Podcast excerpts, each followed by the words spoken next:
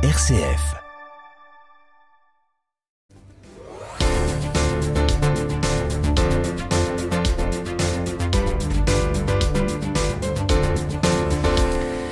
Il y a trois mois, jour pour jour, l'Azerbaïdjan prenait le contrôle total du Haut-Karabakh. Une guerre éclair d'une journée qui poussait à l'exil vers l'Arménie 100 000 habitants. Bonsoir, Étienne Perra. Bonsoir.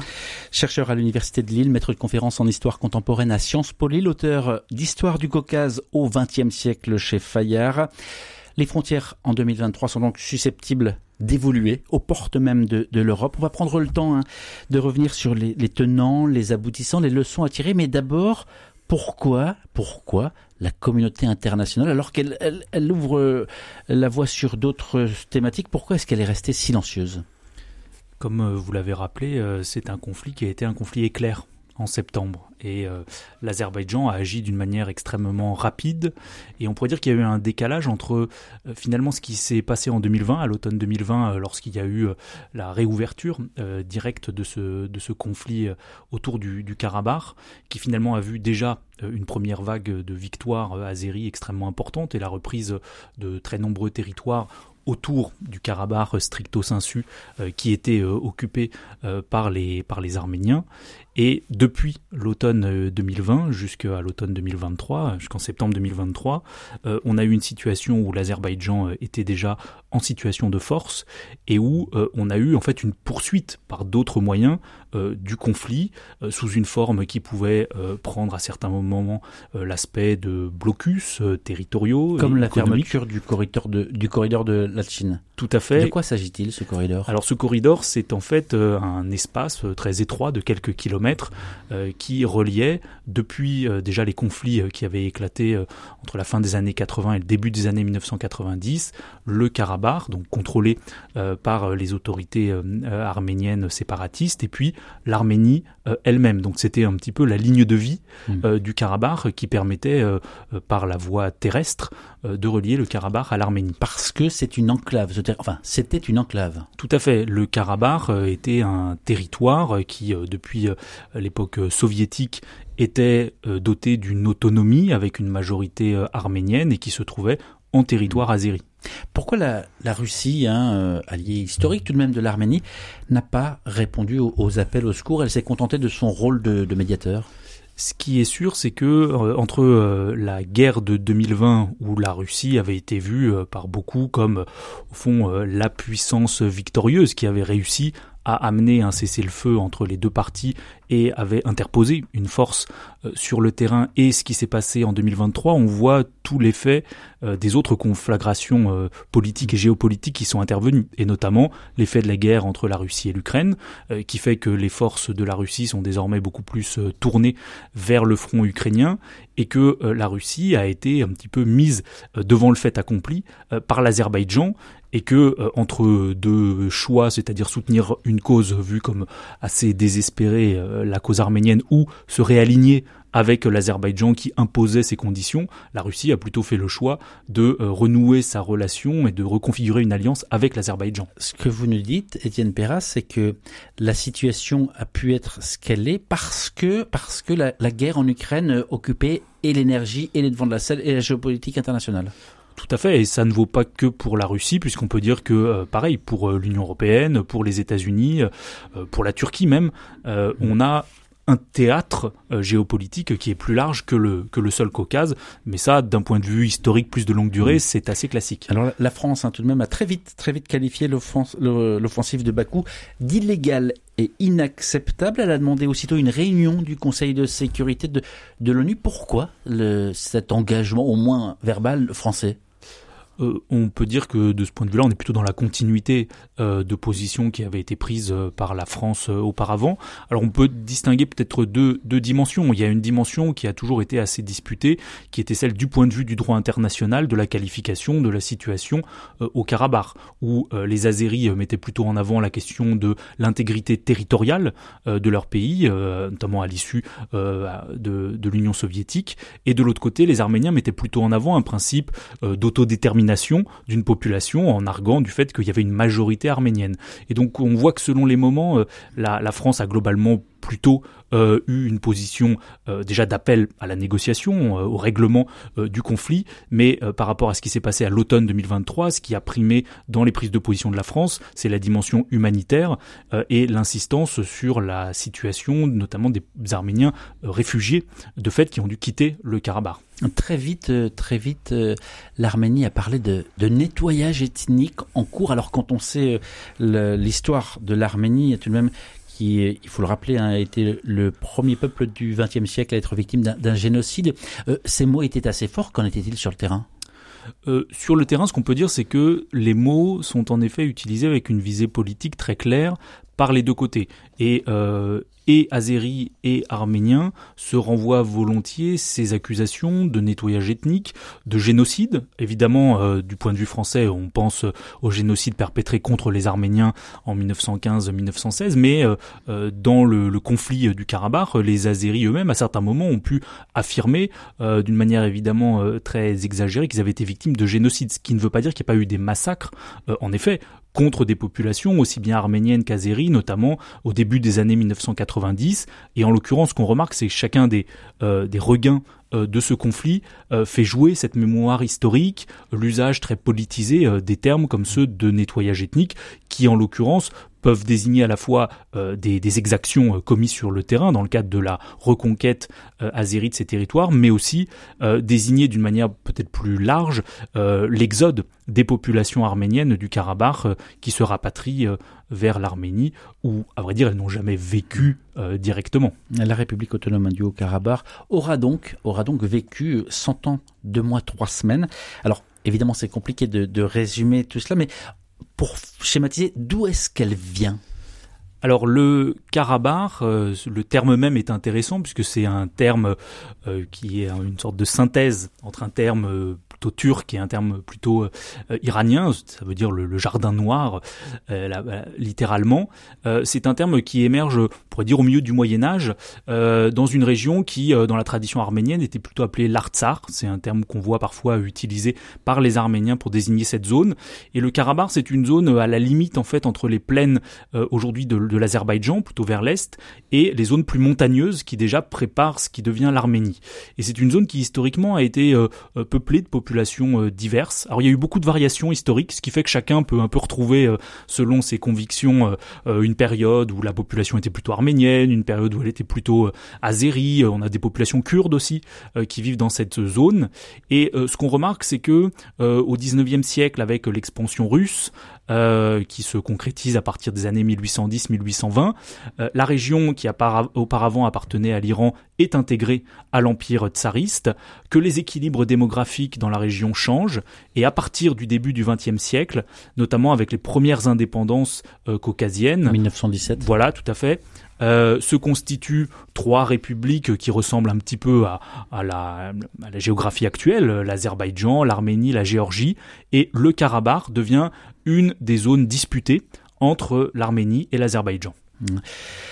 Étienne Perra, maître de conférence en histoire contemporaine à Sciences Po les chercheurs à l'Université de Lille, est notre invité ce soir sur RCF Hauts-de-France pour évoquer eh bien, cette question du Haut-Karabakh, la dislocation du RSS.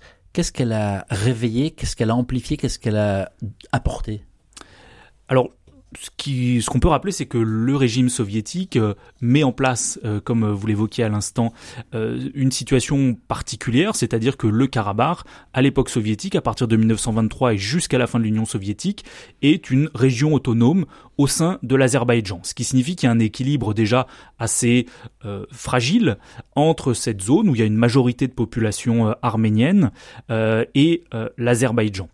ce qui se passe, c'est que dès les années 1960-1970, dès lors qu'il y a euh, un dégel politique, un petit peu plus euh, euh, de, liberté dans la société soviétique, certains Arméniens du Karabakh n'hésitent pas à faire part à Erevan, à Moscou parfois, en envoyant des pétitions par exemple, ou en écrivant à l'étranger, de d'un certain mécontentement vis-à-vis des autorités azéries. Et en sens inverse, les autorités azéries souvent considèrent que cette région autonome est un petit peu trop autonome.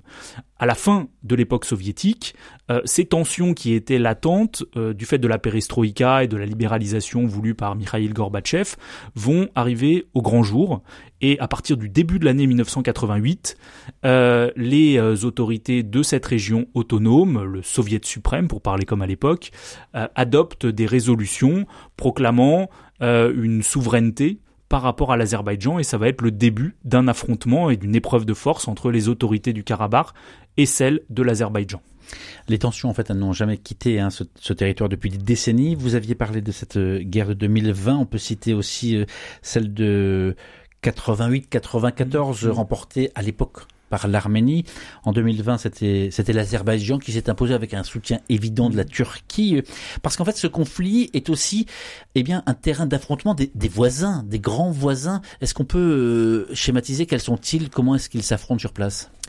Alors, au-delà de ces trois républiques du Caucase du Sud mmh. dont on parlait, on a en effet euh, la Russie euh, au nord qu'il est difficile d'oublier, à l'ouest la puissance turque qui historiquement a des liens assez étroits avec euh, l'Azerbaïdjan. Et anti-arménien. Voilà. Et euh, par ailleurs, ce qui compte aussi dans le conflit, une proximité même euh, terrestre avec l'Azerbaïdjan, puisque l'Azerbaïdjan a aussi un territoire qu'on va appeler une exclave, qu'on appelle le Nakhichevan, et qui a une frontière commune avec la, la Turquie. Donc la Turquie, évidemment, est présente à l'ouest de l'Arménie et la Turquie euh, a des liens très étroits avec, euh, avec l'Azerbaïdjan. Et puis troisième puissance, et non des moindres quand même dans la géopolitique mondiale, l'Iran au sud. Iran qui a des relations assez ambiguës avec les deux États, les deux belligérants. D'un côté, l'Iran partage certains traits avec l'Azerbaïdjan, notamment l'islam chiite, qui est la religion majoritaire en Azerbaïdjan. Donc c'est pas l'islam sunnite comme en Turquie. mais de l'autre côté, l'Iran a certaines inquiétudes à certaines méfiances vis-à-vis de l'Azerbaïdjan, qui parfois est vu comme un État ayant des euh, velléités expansionnistes en, Iran du Nord. Et l'Iran euh, a sur son territoire une communauté arménienne importante et a plutôt euh, de bonnes relations historiquement avec l'Arménie, ce qui fait que dans les conflits récents, l'Iran a toujours défendu si ce n'est le statu quo, mais un certain équilibre entre les acteurs, et que l'Iran a plutôt été embêté par le renversement du rapport de force qui est intervenu en 2020. Puisque vous parlez euh, religion, rappelons tout de même que l'Arménie a été le, premier État officiellement chrétien, c'était en l'an, alors je sais pas, 301, 311, bref, avant, avant Rome, hein, donc l'Arménie était devenue chrétienne, et euh, au moment de cette, ce conflit, il y, a, trois, mois donc, on a eu des voix qui se sont élevées, euh, qui mettait en cause le fait que, eh bien, c'était finalement un peuple chrétien qui était persécuté quand l'Arménie était prise pour cible. Je, cite juste l'œuvre d'Orient hein, qui soutient les, chrétiens persécutés. Un communiqué du, du 20 septembre au ton particulièrement vigoureux. Les génocidaires de 1915 n'ont rien oublié, rien appris. Les Arméniens sont de trop sur leur propre terre historique. Bref, ce sont des mots très forts. Le pape lui-même avait aussitôt appelé à faire taire les armes. Quelle place euh, occupe le religieux dans ce conflit? Ce que vous évoquez euh, renvoie à la fois à la question de notre perception de, euh, de ce qui se passe sur place et on pourrait dire que depuis le, le, génocide contre les Arméniens en 1915, il y a une tradition de mobilisation et de défense de la cause arménienne au cours de ces, violences, de défense aussi des, projets d'État arméniens au Moyen-Orient et au, et au Caucase. cet aspect de mobilisation internationale est, parfois à distinguer des aspects plus locaux euh, sur la place de la religion. Euh, ce qu'on remarque, c'est que l'Azerbaïdjan et l'Arménie euh, sont deux, États et deux espaces avant même la création de ces, États au XXe siècle, où la question religieuse est mêlée de manière très étroite aux autres questions relevant de l'identité nationale, politique, et que euh, dans, dans tous les conflits euh, depuis maintenant plus, plus d'un siècle qui ont eu lieu sur place, la religion a toujours été un des éléments euh, mobilisés et évoqués. Et les acteurs de terrain ne sont pas naïfs à cet égard, c'est-à-dire qu'ils utilisent souvent eux-mêmes de manière volontaire ces références, que ça soit du côté azéri pour revendiquer une victoire de l'islam avec des, des clins d'œil souvent appuyés à d'autres puissances de la région, ou du côté arménien euh, de mettre en avant cette dimension religieuse pour essayer de se trouver des alliés, qu'ils soient d'ailleurs en Russie, en Europe, euh, au-delà. Donc il y a euh, une utilisation qui existe aussi, il ne faut pas se voiler la face là-dessus. Mmh, le Haut-Karabakh, c'est pas un, immense territoire, hein, 4400 km, ça représente les trois quarts du département du Nord ou la moitié de la Corse. Est-ce que la, la classe politique dirigeante à Erevan a fait preuve, comme on a pu le lire, preuve d'aveuglement en surestimant sa puissance? Et puis en surestimant aussi ses appuis internationaux euh, ce qu'on peut dire, c'est que euh, entre la conclusion du premier conflit dont vous aviez parlé en 1994 et 2020, il y a eu un certain nombre de discussions qui ont eu lieu entre Arméniens, Azéris et autorités du Karabakh, et que ces discussions ont échoué. Elles ont échoué euh, parfois euh, de la faute euh, des Arméniens, parfois de la faute des Azéris. je prendrai simplement un exemple. À la toute fin des années 1990, entre en gros 99 et 2001, des discussions ont eu lieu entre les autorités arméniennes et azéries pour envisager un règlement pacifique et notamment la restitution à l'Azerbaïdjan de certains territoires autour du Karabakh en échange d'une reconnaissance du Karabakh et de son lien avec l'Arménie. En général, ces euh, négociations ont échoué euh, du fait euh, des positions des acteurs les plus nationalistes et les plus extrémistes qui considéraient d'un côté ou de l'autre que toute concession était une trahison à la cause nationale.